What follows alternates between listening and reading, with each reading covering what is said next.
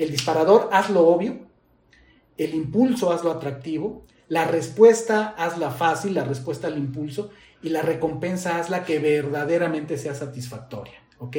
Es, esos cuatro elementos te van a ayudar a crear prácticamente cualquier hábito.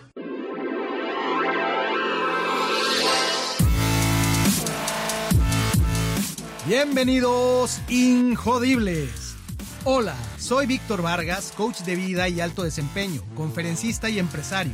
Y en cada episodio te presentaré personas o mensajes injodibles para inspirarte a revelar y expandir los límites de tu mente, tu corazón y tu espíritu. Gracias por acompañarme a conectar y a elevar la vibración. ¡Comenzamos!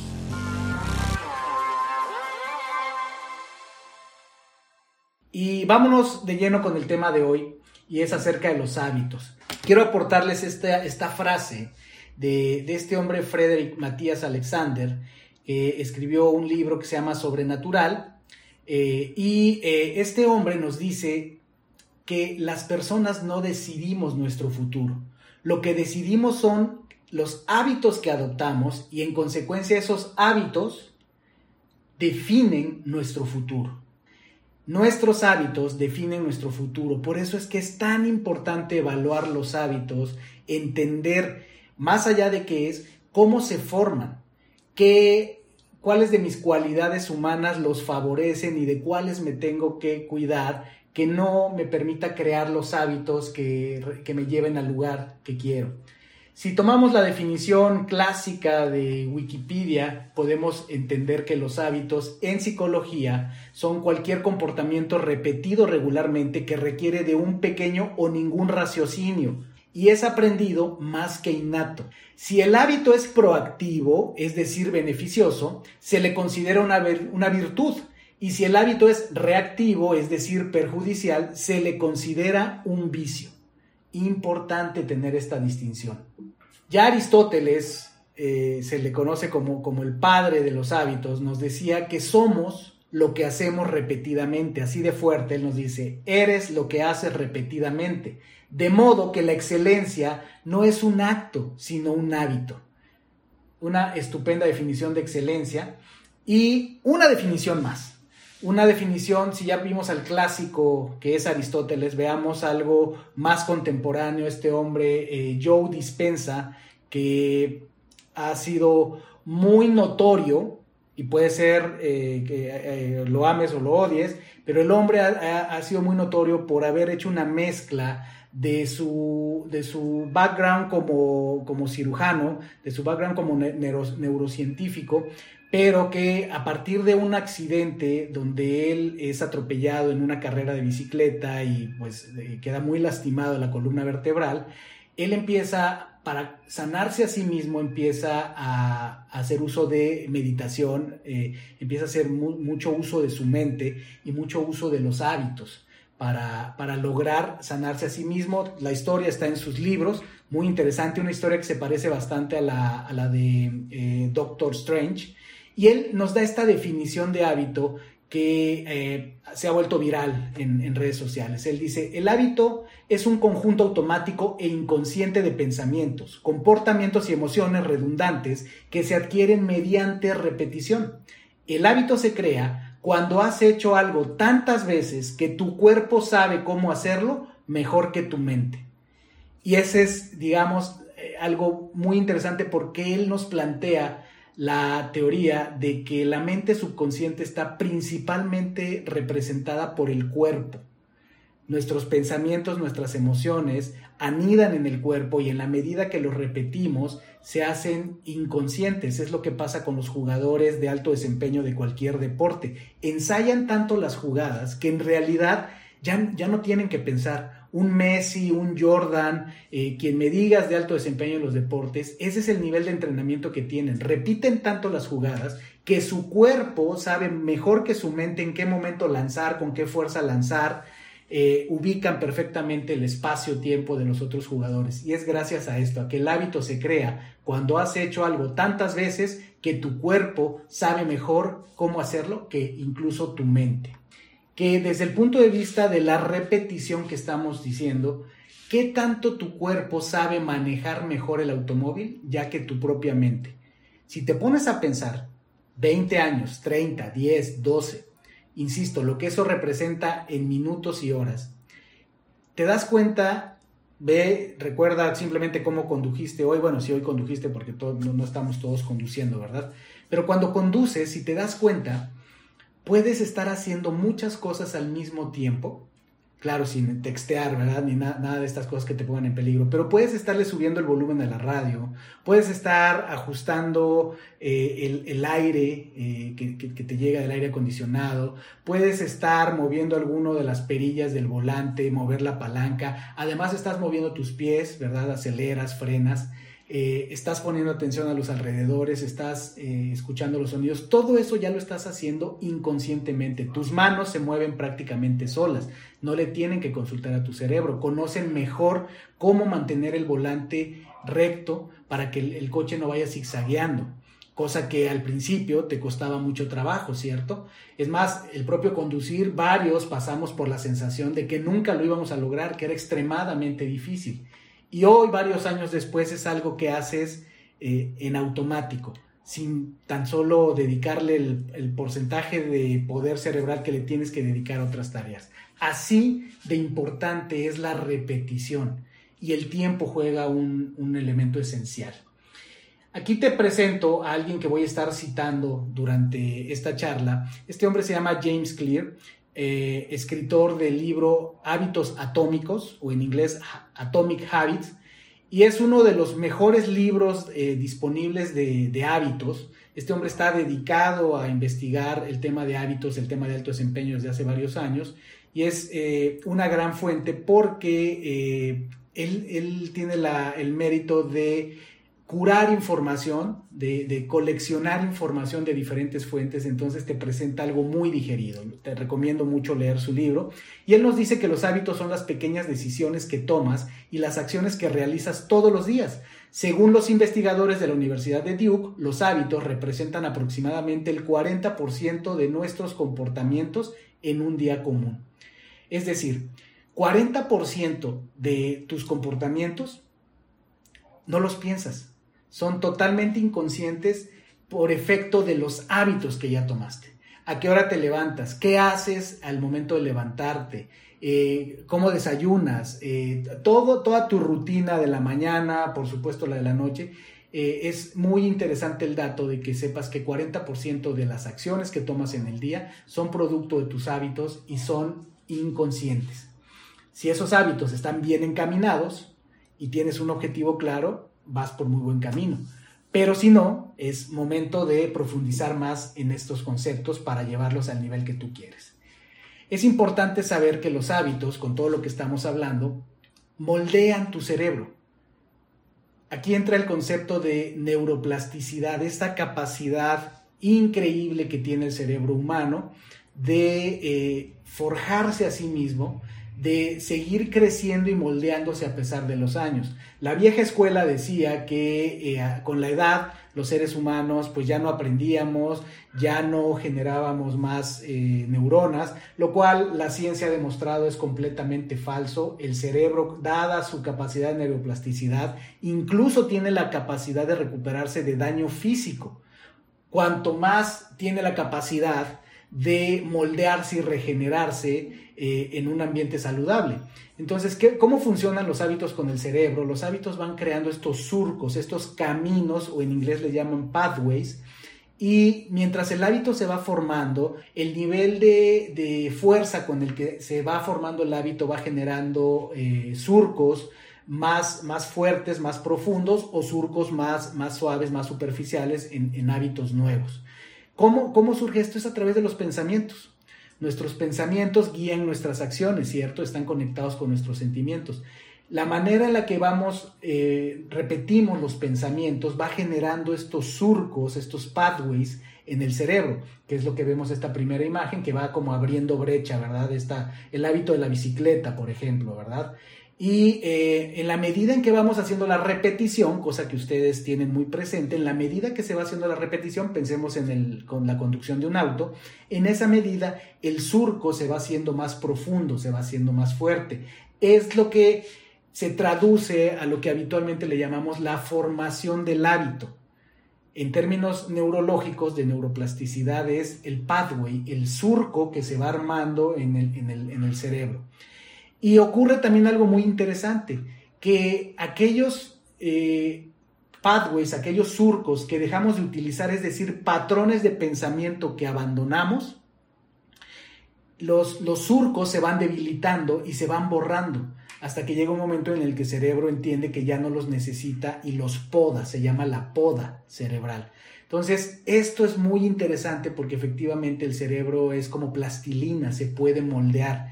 Y eso definitivamente es algo que nos ha dado un gran avance en el manejo de la salud, en el manejo del potencial humano nos ha dado la capacidad de tener una mentalidad de crecimiento, saber que las personas podemos seguir aprendiendo y podemos adquirir los hábitos que necesitemos siempre y cuando sepamos cómo funcionan, tengamos un motivo y tengamos voluntad para hacerlo y tengamos estrategias. Por último, desde el punto de vista del cerebro, cómo funciona, es importante saber que en términos generales el ser humano está regido por un sistema que eh, lo gobierna el placer y la recompensa. A esto eh, se le llama el sistema mesolímbico y o, bien el, sistema asociado a la dopamina, este neurotransmisor que efectivamente se segrega cada vez que tenemos placer o recibimos una recompensa. El tema con la dopamina es que es muy adictiva, ¿cierto? Por eso eh, las personas nos podemos hacer adictos al trabajo, por esa, esa, ese placer, ese sentido de recompensa que tenemos cada que vamos logrando cosas y no queremos parar. Eh, la adicción a cualquier sustancia, eh, a la comida, la adicción al juego, eh, está asociada a este sistema, por eso lo dice ahí, ¿verdad? La comida, el, refugio, la actividad sexual, el, nutrir a los niños, todo esto hace que fluyan en el cerebro una serie de, de, neuroquímicos. En este momento para los hábitos el que es importante tener detectado es la dopamina. Si sabemos cómo funciona y sabemos usarla, vamos a tener un aliado a nuestro favor para desarrollar los hábitos que necesitamos acorde a nuestros propósitos y objetivos. Vamos a hablar más de esto. Hablando de neuroplasticidad, ya lo decía Ramón y Cajal, este neurocientífico español que eh, se le considera el padre de la, de la neurociencia, y él nos decía que todo hombre puede, puede ser, si se lo propone, el escultor de su propio cerebro y tenía toda la razón y hoy día la ciencia lo demuestra. Bueno, él lo, él lo demostró con ciencia, pero estamos hablando de hace muchos años cuando él empezó, fueron los albores de la neurociencia. Hoy día ya la tecnología lo, lo hace mucho más evidente, pero efectivamente el cerebro se moldea, el cerebro va cambiando, el cerebro puede cambiar, sobre todo de las personas saludables, dinámicas, de las personas que tienen la capacidad de saber qué hábitos adquirir y crearlos y de qué hábitos deshacerse y borrarlos. Por eso dice, todo hombre puede ser, si se lo propone, el escultor de su propio cerebro. Y hay otra, otro hombre que aporta un, un, mensaje importante que quiero compartir contigo. Derek Sievers, autor de Sigue tu pasión, nos dice que una vez que comprendes que los hábitos pueden cambiar, tienes la libertad y la responsabilidad de rehacerlos. Aquí viene algo muy importante, porque efectivamente pone nuestra, nuestro destino en nuestras manos. No importa el lugar en el que naciste, no importa dónde estudiaste, no importan tus condiciones, es importante que tengas claros que tus condiciones actuales no determinan ni limitan tu último potencial, tu máximo potencial. Es nuestra responsabilidad tomar control, hacernos dueños de nuestro destino a través de tomar control de nuestros hábitos, porque recuerda, Tú no eliges tu futuro, tú eliges tus hábitos y tus hábitos determinan tu futuro. Muchas citas, ¿verdad? Pero es que te estoy presentando lo mejor que hay hoy día en, cuanto a la ciencia y el arte de los hábitos. Este hombre es Charles Duhigg y él escribió uno de los libros más famosos hasta la fecha. Este libro ya tiene más años publicado, pero es el libro que se llama El poder del hábito. Y él sentó las bases de, muchos conceptos que nos han permitido entender mucho mejor cómo funciona el mecanismo de los hábitos y por lo tanto ser mucho más efectivos al momento de desarrollar hábitos o deshacernos de ellos. Él nos dice que el hábito es la elección que hacemos deliberadamente en algún momento y luego dejamos de pensar, pero seguimos haciéndolo a menudo todos los días. Dicho de otra manera, un hábito es una fórmula que nuestro cerebro sigue automáticamente. Por ejemplo, cuando ve una señal, ejecuta una rutina para obtener una recompensa. Esto determina uno de los hallazgos y aportes más importantes de Charles Duhigg, que es este ciclo señal, rutina, recompensa, que ahora te muestro. Se le llaman las tres R's de la formación del hábito. Este es sumamente importante tenerlo claro. Y esas tres R's son justo las que acabamos de ver. Para que en español quede perfecto en tres R's, le llamamos en lugar de señal recordatorio, rutina y recompensa. Y déjame te cuento cómo funciona. Te voy a poner un ejemplo y el ejemplo es manejar. ¿Ok? El hábito de manejar que ya habíamos introducido. Entonces, el paso número uno eh, es identificar ese recordatorio, esa señal es un gatillo, es un disparador. En este caso, eh, es importante saber que el gatillo, generalmente, siempre hay un gatillo que dispara el que se ejecute un hábito. Para el ejemplo de manejar sería, imagínate la situación que estás parado, detenido totalmente ante un semáforo en rojo, ¿ok? El hábito de conducir, el que tú manejes el volante, muevas la palanca, aceleres con tu pie, ese hábito se dispara en el momento en el que el semáforo se pone en verde. Esa es la señal, ese es el recordatorio que dispara el hábito de avanzar. Una vez que ese se da, el paso número dos viene la rutina, que es la acción misma del hábito. En este ejemplo de conducir eh, es que al ponerse la luz en verde, tú de inmediato inicias la marcha y todo lo que eso implica, ¿verdad? Quitar el freno, acelerar, tomar el volante. Ya que estás ejecutando la rutina, lo que se espera es el paso 3, que es la recompensa. En el caso de conducir, pues la recompensa, que es el beneficio que obtienes del hábito, en este caso de avanzar, es eh, muy, muy, muy específica, muy, muy, muy simple, es te acercas a tu destino. Pero este, este ciclo, aparentemente tan simple, ha ayudado muchísimo al alto desempeño, decía yo, al manejo de adicciones, al desarrollo eh, de, una mejor calidad de vida, personas que tienen que tomar control de su alimentación, control de determinadas condiciones de salud, el eh, la rutina del hábito ayuda muchísimo.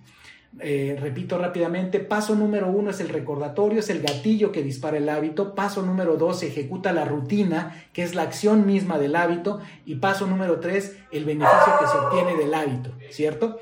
Entonces, si lo pusiéramos en términos de correr, pensemos que para ejercitarte el, recordatorio podría ser tu amigo o amiga que pasa por ti temprano en la mañana y eso es lo que eh, dispara el hecho de que te levantes, te pongas tus tenis y pues te pongas en buena actitud para salir y entonces llegar a la pista y ejecutar la rutina de correr. El hábito cuál sería, perdón, la recompensa cuál sería, la recompensa será, número uno, el sentirte bien por haberlo hecho, número dos, la parte de salud, el beneficio de salud que vas a obtener por hacer eh, ejercicio cardiovascular, ¿ok? Muy importante cómo funciona el ciclo de las tres R's de la formación del hábito. Nuevamente, eh, James Clear nos dice, no eliminas un mal hábito, solo lo reemplazas. Todos los hábitos que tienes en este momento, buenos o malos, están en tu vida por una razón. De alguna manera, estos comportamientos te brindan algún beneficio, incluso aunque te perjudiquen de otras maneras. Es bien interesante lo que nos dice. el número uno nos está diciendo eh, algo que es importante saber. No existe tal cosa como eliminar hábitos. En realidad no los eliminas. Ejemplo, dejar de fumar. La mayoría de las personas que han dejado de fumar pues, lo, sabrán, habrán tal vez experimentado esto, algunas tal vez no, pero la gran mayoría de las personas que dejan de fumar reportan que si lo piensan bien, al momento de evitar la acción de fumar, generalmente la sustituyen con otra acción. Generalmente, y tiene que ver eh, usualmente con algo que involucre los mismos elementos que el fumar, manos, boca, eh, sentido del gusto. Entonces es común que las personas que dejan de, fumar generalmente comen más y como resultado es común también que suban de peso. Esto comprueba, y lo puedes llevar a otros ejemplos, que normalmente los hábitos no se eliminan, se reemplazan. Por eso es que tenemos que ser estratégicos al momento de administrar nuestros hábitos, cuáles queremos agregar y sobre todo cuáles queremos eliminar, entender cómo se va a sustituir ese hábito, idealmente que sea consciente que sepas que lo vas a sustituir, por ejemplo, el, fumar por tomar más agua. Y cada vez que quieras eh, un cigarro, pues tomas agua, ¿no? Y, ahí estás siendo consciente y proactivo porque si lo dejas a la deriva, dejas de fumar, quieres hacer algo, te pones ansioso y es muy probable que vayas por comida o bebidas alcohólicas. Eh, por eso hay que ser estratégicos, ¿ok? Muy importante lo que nos dice James Clear. James Clear también, en este modelo viene de, viene de su libro, nos habla del ciclo del hábito. Muy parecido, está tomando las ideas de Charles Duhigg y nos dice el, el hábito eh, presenta un ciclo de cuatro etapas donde él agrega una a la que introdujo Charles Duhigg y él nos pone estas cuatro etapas. Hay un disparador que genera un impulso que a su vez genera una respuesta y esa da como resultado una recompensa, ¿ok? Son estos cuatro eh, etapas del ciclo del hábito, vamos a ahondar en ellas. Si tú quieres crear un hábito, pon atención porque aquí se pone muy interesante. Si tú quieres crear un hábito y conoces este ciclo, es sumamente importante que lo conozcas, al momento de crear un hábito, utiliza el disparador para que eso que dispara, que te manda la señal de iniciar el hábito, sea obvio. Eso es importante en los hábitos, que sea obvio. Por ejemplo, otra vez usemos el ejemplo de ir a correr. ¿Qué puede hacer obvio el que dispare algo que te diga que vas a ir a correr? Dejar tu ropa preparada la noche anterior tus shorts, tu playera, tus tenis, tu agua en el, en el refri, qué sé yo, todo, para que cuando te levantes y veas tu ropa lista para, para ponértela, tus tenis, eso dispara y genera el impulso. Y hay que hacerlo atractivo. ¿Cómo podrías hacerlo atractivo en el caso de correr? Por ejemplo, pues comprarte unos tenis bonitos, unos tenis útiles que sean adecuados para el tema de correr, eh, comprarte ropa que te haga sentir bien, eh, vaya, cualquier cosa que te pueda hacer atractivo. ¿Qué otra cosa puede hacer atractivo el, correr? Decía yo, ejemplo para algunas personas, ir a correr con un amigo o una amiga. Hazlo atractivo, agrégale algo atractivo para que el impulso sea más potente. Luego la respuesta es hacerlo fácil, ¿ok? ¿Cuál sería un ejemplo de hacer fácil el hábito de ir a correr? Sumarlo a otra rutina que puede ser tu rutina de la mañana. Es, la mayoría de las personas reportan que se les facilita más correr en las mañanas. Aunque a algunas les gustaría correr en las noches, en la, mañana tienes más control.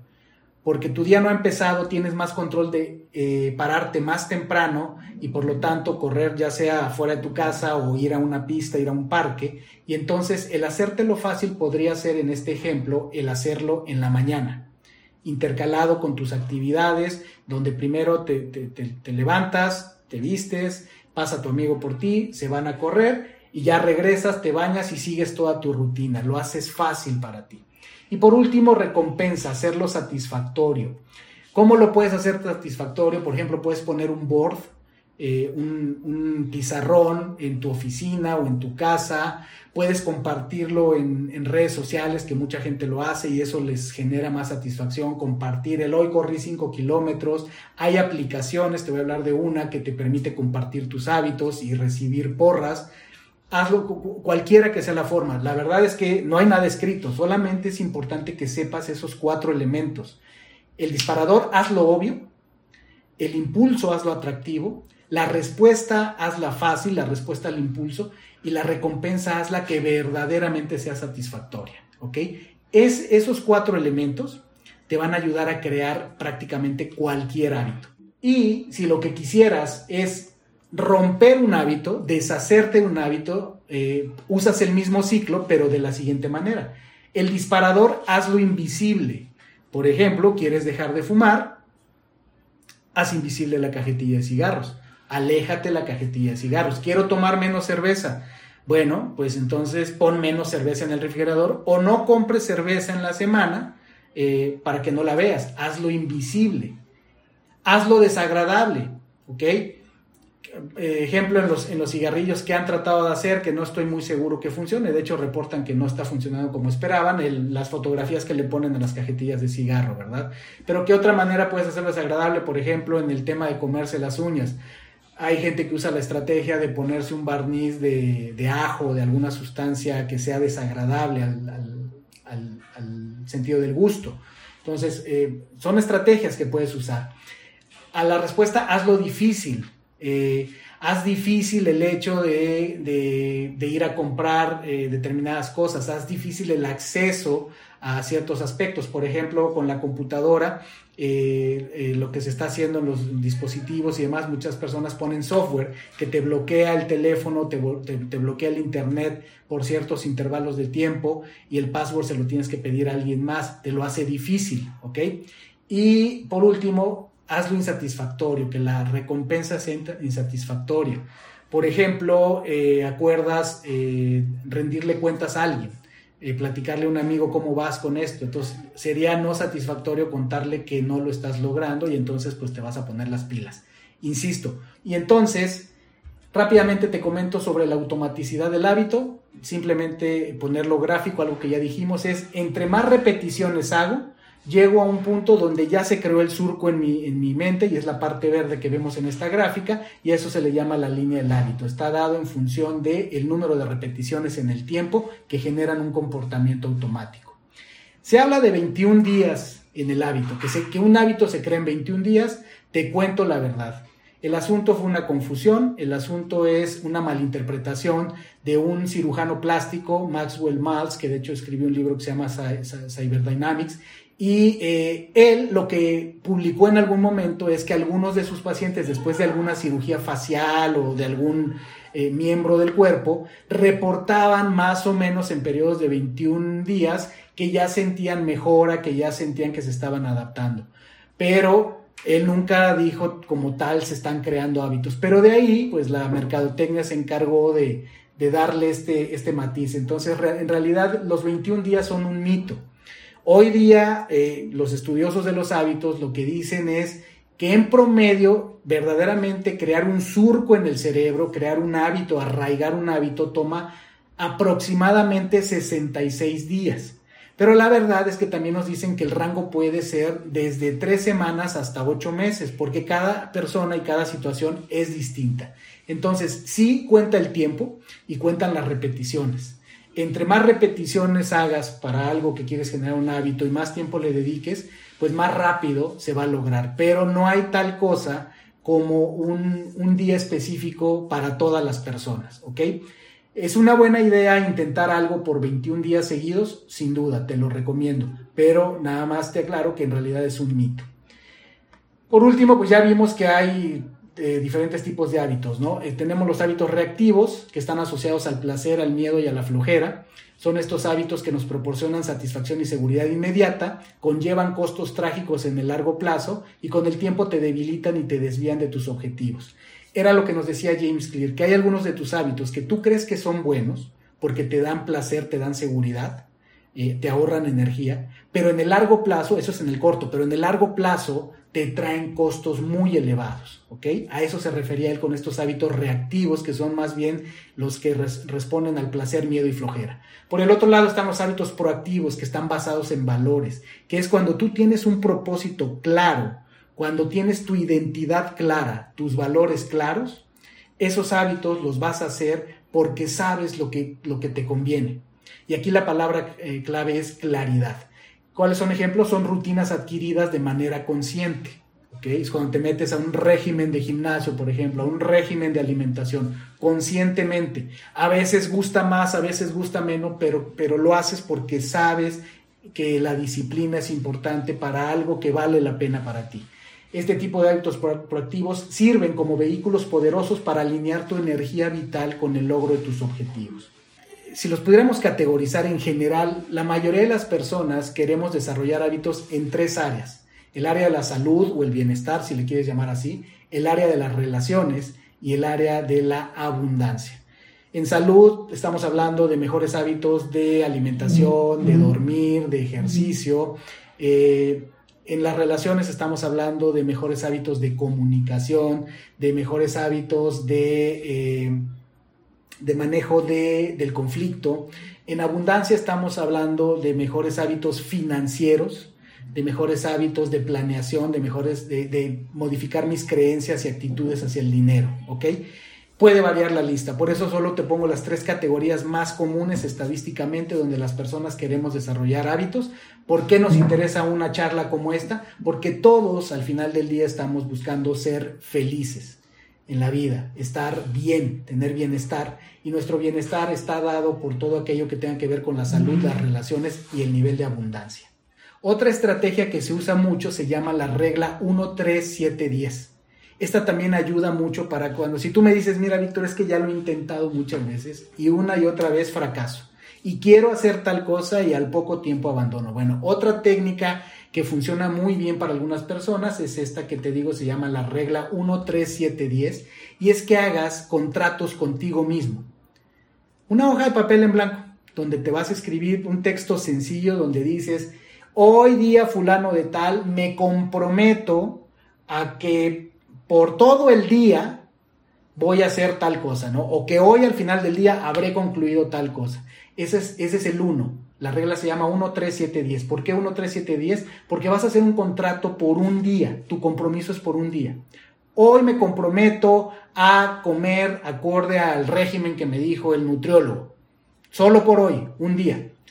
Si lo logras, haces ajustes si crees que lo necesitas de hoy en sí, pero mañana este, voy a comer menos cantidades porque creo que comí mucho. Ok, le haces ajustes y al día siguiente haces un contrato ahora por tres días.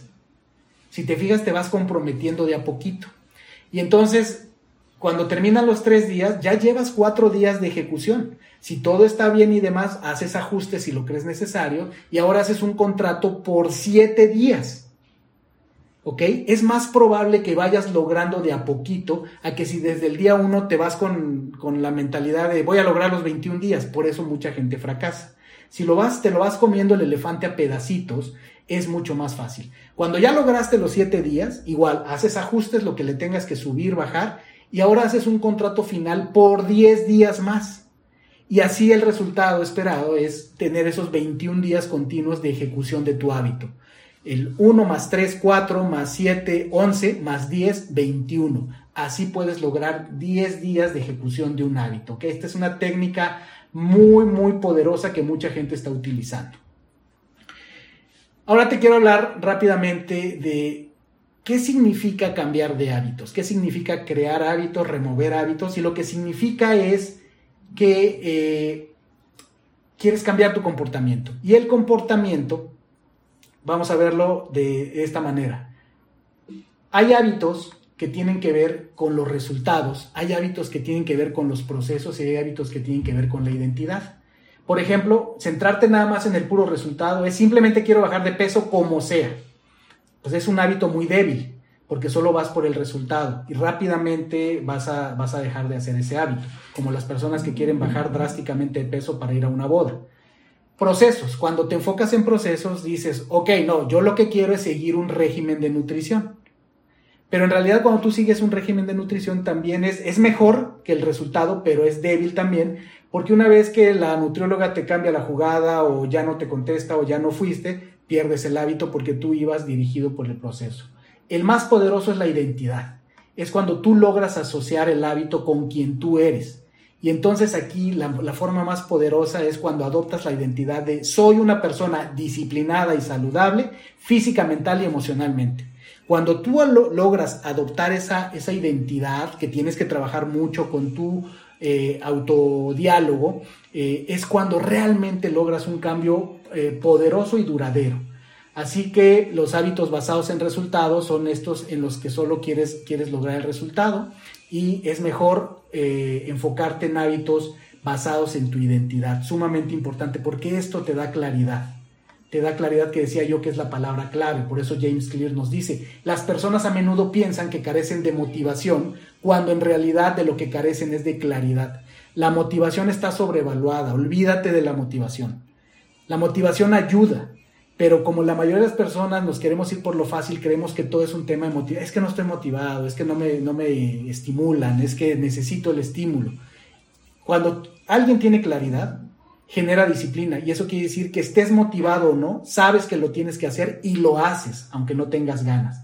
Por eso lo que muchas veces falta es claridad, no motivación. De lo más eh, avanzado que hay hoy en día en el estudio de los hábitos es el modelo El nombre que no te decepcione, porque es muy poderoso. El modelo le, le llaman, se le conoce mucho como Baby Steps y es de un científico de la Universidad de Stanford en Estados Unidos que se llama BJ Fogg, BJ Fogg. Eh, este hombre es muy reconocido, eh, él tiene un libro, un libro que se llama Tiny Habits y él lo que dice es que precisamente los hábitos también responden a esto que acabamos de decir. A la primera variable es el nivel de motivación que tengas y la segunda es el nivel de habilidad o capacidad que tengas. Esto es sumamente importante para determinar la, eh, con mayor precisión, con mayor poder, cómo influir en la creación de tus hábitos. Entonces, hablándolo así es cuando tienes baja motivación es no quiero y cuando tienes alta motivación es sí quiero. Cuando tienes baja habilidad o capacidad de hacer las cosas es cuando estás en el terreno del no sé o no puedo. Y cuando tienes alta habilidad o capacidad es cuando estás en el terreno de sí, de sí sé y sí puedo, ¿ok? Y entonces se llama baby steps porque lo que te dice él, igual para empezar un hábito que quieres formar, empieza con pedacitos pequeños. Ahí es donde entra la regla 1, 3, 7, 10. Empieza con un día, con si es correr, empieza con 500 metros, un kilómetro, baby steps. Ese es el primer paso. Y poco a poco, cuando te des cuenta con el tiempo, acuérdate la repetición, vas a llegar al nivel de maestría, de dominio. Al tiempo, cada persona es diferente, al poco tiempo vas a estar corriendo 5 kilómetros. Al tiempo vas a estar corriendo 10 y cuando menos te des cuenta ya estás corriendo un maratón, ¿ok? Entonces, hay un punto de inflexión en este, en este extremo de baby steps y, de maestría, donde es que ya se crea el hábito, es donde se crea el surco, donde tu identidad también cambia y ya te asocias como esa persona que tiene maestría en esa, en esa situación. Eh, este modelo ah, te recomiendo lo investigues más, lo puedes eh, googlear, eh, busca el libro Tiny Habits de BJ Fogg, es una maravilla este modelo. ¿Qué, ¿Qué, es lo que hace maravilloso este modelo? Es que nos deja claro los mismos elementos que ya hemos visto. Ante un estímulo, todo depende para crear un hábito, tu nivel de motivación y tu nivel de habilidad, ¿ok? Y yo insisto, lo que yo le agrego es, pero no le apuestes tanto a la motivación, porque si le das chance a la motivación es donde la mayoría de las veces nos vamos por las rendijas y decimos es que no estoy motivado. Hay que entrar al mundo de la disciplina. Y entonces BJ Fogg nos dice, puedo resumir mi investigación en cinco palabras. Las emociones crean los hábitos. Tienes que tener claridad de que la parte emocional es muy grande y te lo demuestro rápido con este diagrama.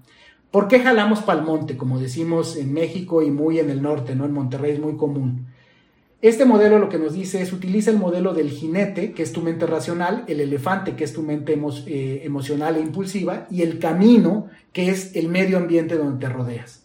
El jinete está viendo al futuro, él es proactivo, él sabe a dónde debes ir, tu mente sabe qué necesitas, pero tu elefante, que son tus emociones, son reactivos, quiere placer ahorita, quiere gratificación inmediata. Y el ambiente en el que te mueves te provee el estímulo, que puede ser positivo o negativo. El ambiente es brutalmente influyente para que crees buenos hábitos. Solución, al jinete, que es tu mente, dirígelo, visualiza, ten claridad de a dónde quieres ir, quién eres y cuál es tu propósito. Al elefante, es decir, tus emociones, motívalo, guíalo, llévalo, maneja tus emociones. Y a tu ambiente, este es terriblemente importante, a tu ambiente diséñalo. Si quieres tomar más agua, ponte agua cerca. Si quieres dejar de fumar, aléjate los cigarros y haz variaciones con todo esto en el ejemplo que te corresponde. Las personas que no te aporten valor, aléjate de ellas y acércate a personas que sí te aportan valor, que ejecutan hábitos similares a los tuyos, que tienen un estilo de vida acorde al que tú quieres tener. ¿Ok? Personalidad. ¿Ustedes creen que la personalidad influye en la formación de hábitos? Hay un, hay un, hay un trabajo de una mujer llamada Gretchen Rubin que se llama Las Cuatro Tendencias. En inglés es The Four Tendencies. Es un trabajo fenomenal. Me encanta la frescura con la que lo tiene y es muy poderoso. Yo lo utilizo para eh, productividad, para manejo del tiempo y para creación de hábitos. Y ella lo que nos dice es que después de años de estudiar la naturaleza humana, descubrió que podemos entender mejor nuestra personalidad y nuestros resultados analizando cómo respondemos a las expectativas propias y de los demás. De eso se trata este trabajo. ¿Y cómo funciona? Las cuatro tendencias, nos dice Gretchen Rubin, es que todos, si nos distribuyéramos y llenáramos el test, veríamos nuestros resultados, pero varios resultaríamos ser del tipo cuestionador, es decir, personas que resisten las expectativas de los demás, pero cumplimos las expectativas internas. Los que tienen personalidad complaciente son personas que cumplen las expectativas de los demás, pero resisten las, expectativas internas, se someten a lo que quieren los demás. Eh, los favorecedores cumplen las expectativas de los demás, pero también cumplen las suyas. ¿Ok? Muy interesante. Y los rebeldes resisten, son rebeldes, resisten las expectativas de los demás y también resisten las de ellos. Son los que dicen cuando yo quiera y como yo quiera. ¿Ok? No hay ni bueno ni malo. Si tú lees el libro te vas a dar cuenta eh, lo interesante por qué hay. Es importante que sepas estadísticamente, con todos los test que ha hecho ella en muchos años, que ha encontrado que el 41% de las personas, de todos los que estamos aquí reunidos, 41% muy probablemente saldríamos con el perfil complaciente y que un 24% seríamos los cuestionadores, que un 19% estaríamos en el perfil favorecedor y que un 17% en el perfil rebelde. Este es bien importante porque te recomiendo, eh, lee el libro, ahí viene el test y eh, esto te va a decir mucho de por qué puedes o no tener facilidad para desarrollar los hábitos que quieres, dependiendo del tipo de personalidad que tengas. Y créeme, por experiencia te digo, te va a dar muchas respuestas. ¿Ok? Aquí está otra vez eh, cuáles son los cuestionadores. Decíamos los que eh, resisten, dicen, cuestionan todas las expectativas internas y externas y cumplen solo las que les parecen justificadas. Los complacientes cumplen expectativas externas, pero presentan resistencia para cumplir las internas. Los favorecedores cumplen tanto las expectativas internas como las externas, como buscan no defraudar a otros ni defraudarse a sí mismo, otras personas pueden confiar en ellos y ellos pueden confiar en sí mismos. Este es un perfil de alto desempeño. Los rebeldes se resisten a cualquier tipo de expectativa, ya sea interna o externa, porque no les gusta estar atados a reglas ni límites. ¿Ok? Es pura personalidad. Y aquí para terminar, nuevamente BJ Fogg nos dice una frase que me parece muy buena para cerrar esta conferencia, que es, Diseña tu vida para minimizar tu dependencia en la fuerza de voluntad. Si te fijas, ahí está hablando lo que te digo, de que la motivación está sobrevaluada. Si tú diseñas tu vida con las personas adecuadas, con los estímulos adecuados, con un ambiente físico adecuado y eres disciplinado, muchas de las veces, aun cuando no tengas ganas, lo vas a hacer porque también tu ambiente te impulsa y, no, no, te confíes nada más a que estés inspirado, a que llegue la, la, musa de la inspiración, ¿ok? Muy importante, diseña tu vida para minimizar la dependencia en la fuerza de voluntad. Eh, te recomiendo llevar un habit tracker, te puede ayudar. Es simplemente una tabla donde vas llevando tus hábitos en combinación con el formato que te, que te mencioné anteriormente y que vas a tener como parte de esta presentación. Día a día vas registrando tus hábitos aquí en, en esta columna y vas poniéndole una marca a cuando lo vas cumpliendo. El solo hecho visual de ver eso te va a ayudar. Hay una aplicación que te recomiendo, es gratis, es una maravilla, yo la uso, se llama Habit Share que está acá abajo a la derecha. Habit Share, eh, hay para Android y para eh, iPhone. Y la magia que tienes que además te permite compartir el hábito que tú quieras, uno por uno, los que quieras, con otras personas para que se apoyen, para que se echen porras, se piquen las costillas. Y por último, para apoyarte tu desarrollo de hábitos, te tengo un regalo. Ve a la página web, a mi página web injodible.mx diagonal y ahí vas a encontrar eh, un descargable que es una meditación en MP3 que te la recomiendo precisamente para desarrollar hábitos. Te va a llevar por seis fases científicamente diseñadas y esto puede ser uno de los primeros hábitos, si no lo estás haciendo en meditación, que te invito a que adoptes. Adopta el hábito de la meditación esta es una estupenda opción para hacerlo y vas a bajar dos ebooks gratis, todo totalmente gratis. Así es que te recomiendo que lo hagas para apoyar tu desarrollo de hábitos. Gracias por haberme acompañado en un episodio más para moldear y forjar tu mentalidad injodible. Tenemos una cita con tu grandeza en el próximo episodio. Hasta entonces.